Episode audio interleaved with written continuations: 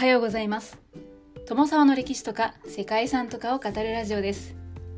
このチャンネルでは社会科の勉強が全くできなかった私が歴史や世界遺産について興味のあるとこだけゆるく自由に語っています。本日ご紹介する世界遺産は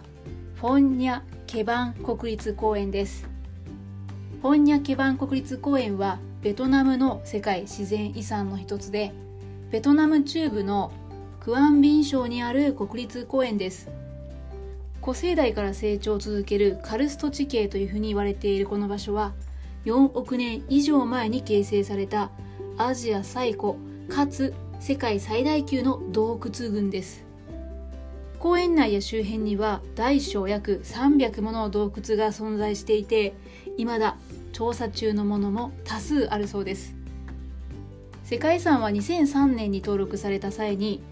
8万5754ヘクタールの面積を有していましたがその後の拡張で総面積が12万3326ヘクタールとなりました。現在お隣のラオス人民民主共和国のヒンナムの自然保護区と境界を共有しています。国立公園は石灰岩の大地と熱帯雨林で構成されていて多数の洞窟とか地下河川などが見られて地質学的な多様性というのが観察できる場所となっています。また生物多様性も高く公園内には多くの固有種が生息しています。フォンニャ基盤国立公園は最近発見されたソンドン洞窟が世界最長のものだと確認されたことでさらに注目を浴びているそうです。世界遺産の名前にもなっているフォンニャ洞窟などの鍾乳洞も有名で国立公園の地下河川はラオスの国境近くまで伸びているそうです。また多数の異観測植物と数百種もの脊椎動物が生息していて先ほども言った通り固有種というのも多く見られるんですね。総面積の94%を原生林が占めていてそんな固有種や絶滅危惧種を含む500種を超える植物と800種を超える動物たちが生息しています。2003年に世界遺産に登録された時の登録基準というのは地球の歴史の主要段階を証明するという登録基準8のみでしたが2015年に独自の生態系であったり生物多様性の価値を示す登録基準9と10も加えられています。ということで本日はアジアで最古と言われるカストロ地形が広がる世界遺産フォンニャ・ケバン国立公園をご紹介します。この番組はキャラクター辞典ワンタンは妖怪について知りたいパーソナリティ空飛ぶワンタンさんを応援しています。世界遺産フォンニャ・ケバン国立公園はベトナム中部の山岳地帯でラオスとの国境近くにあります。クアンニン県やボーチャック県ミンホア県と広範囲にまたがっていて西側はラオスのヒンナムの自然保護区と境界を接しています。この保護区の面積は約12万3000ヘクタールあってその中には陸上と水中の生き物の生息地や原生林と虹林自然再生地や熱帯密林とサバンナなどを含んでいます。フォンニャ基盤国立公園には壮大で地質学的にも重要な大規模な洞窟というのが豊富に存在しています。この土地には 104km を超える洞窟や地下河川があって世界で最も優れた石灰岩カルスト生態系の一つとされています。ここにあるカルスト地形は古生代の約4億年前から進化を続けていてアジアで最も古い主要なカルスト地域となっています。大規模な地殻変動にさらされたためにこの周辺のカルスト地形は非常に複雑で一連の岩石が複雑に積み重なって多くの地形的な特徴というのを有しています。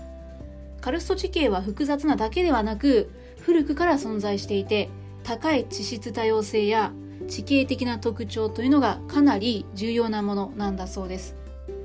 この地のカルスト地形は形成過程で地下河川だけではなくて完成洞窟や壇上洞窟懸垂性洞窟樹脂状状洞窟そして交差性洞窟などさまざまなタイプの洞窟が形成されたそうです。はいほとんど聞いたものばっかりでした。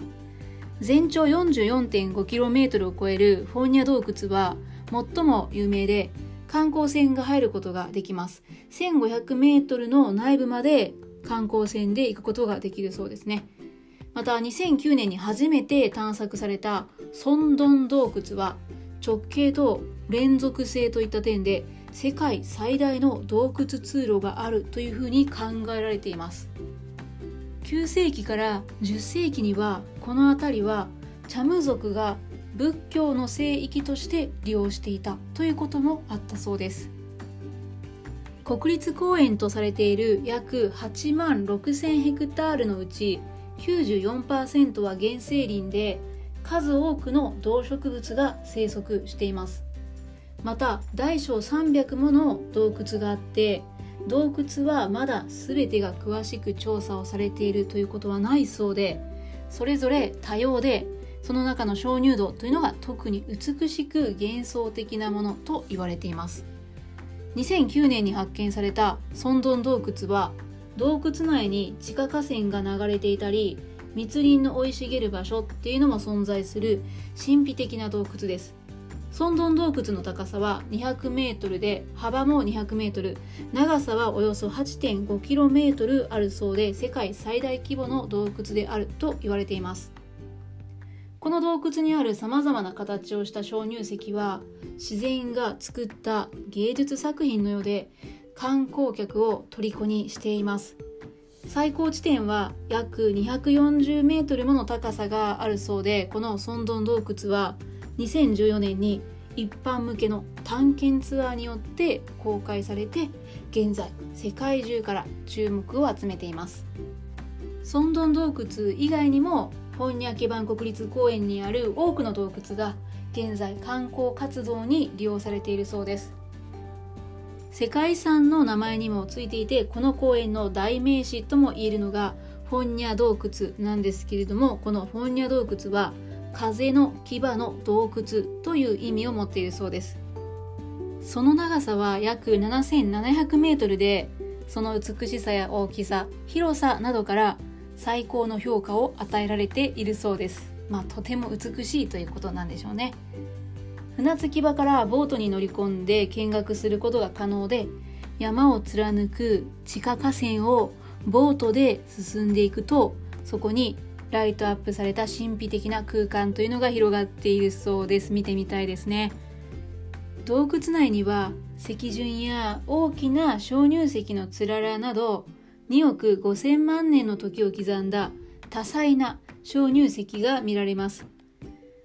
本屋系版国立公園は千人山の洞窟という意味を持つ長さ980メートルのティエンソン洞窟というのもあります。本屋洞窟を出て階段を500段ほど上がるそうなんですけどもそうすると入り口があって内部は360度鍾乳石に囲まれたホールになっているそうです。また世界遺産登録エリアからは外れているんですけれども非常に人気がある洞窟というのもありましてフォンニャ洞窟からは車で30分ほども離れた場所にあるそうなんですがそれがティエン・ドゥオン洞窟です。英語ではパラダイスケーブというそうで日本語にすると天国の洞窟というんですね。天国。はい。これはどんな風に捉えられるんでしょうか？ということですがこの洞窟は2005年にイギリス人によって発見されました。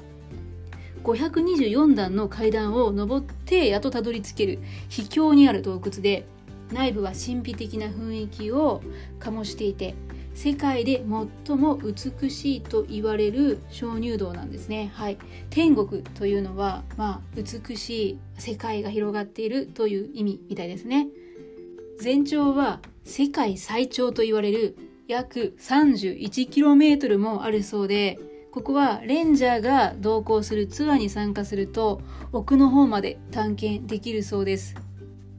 その他の洞窟も近年では続々と一般公開されているそうで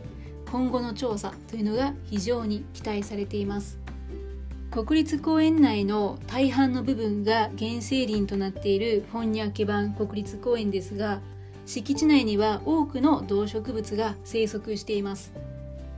動物では哺乳類が154種爬虫類が117種両生類58種に鳥類314種そして魚類の170種を含む800種以上の脊椎動物というのが記録されています。また牛に似た動物のサオラだったり鹿科のホエジカ族に分類される鹿の一種なんですがマンロンと呼ばれる動物だったりハーティンザルなどベトナムと世界のレッドデータブックに記載されているものもいるそうです。つまり絶滅が危惧されるような動物というのもいるということですね。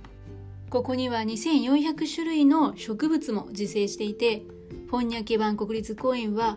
ベトナムの巨大な生物学博物館というふうに表現されたりするようですね。そしてこの国立公園は地質と歴史的価値及び地形の価値があるだけでなく壮大で幻想的な美しさに恵まれています。フォンニャケバン国立公園は2003年に地質基準で世界自然遺産に登録されてその後は2015年に生態系と生物多様性の2つの基準でもまた世界自然遺産に認定されています。フォンニャケバン国立公園での観光というのはここ6年で急速に成長しているそうなんですがこの国立公園は山の内部の空洞に神秘的な世界が広がるという魅力的な目的地でやはり世界中から観光客が訪れているそうです。地底に広がる神秘的な世界ってやっぱり興味をねそそられますよね。ということで本日は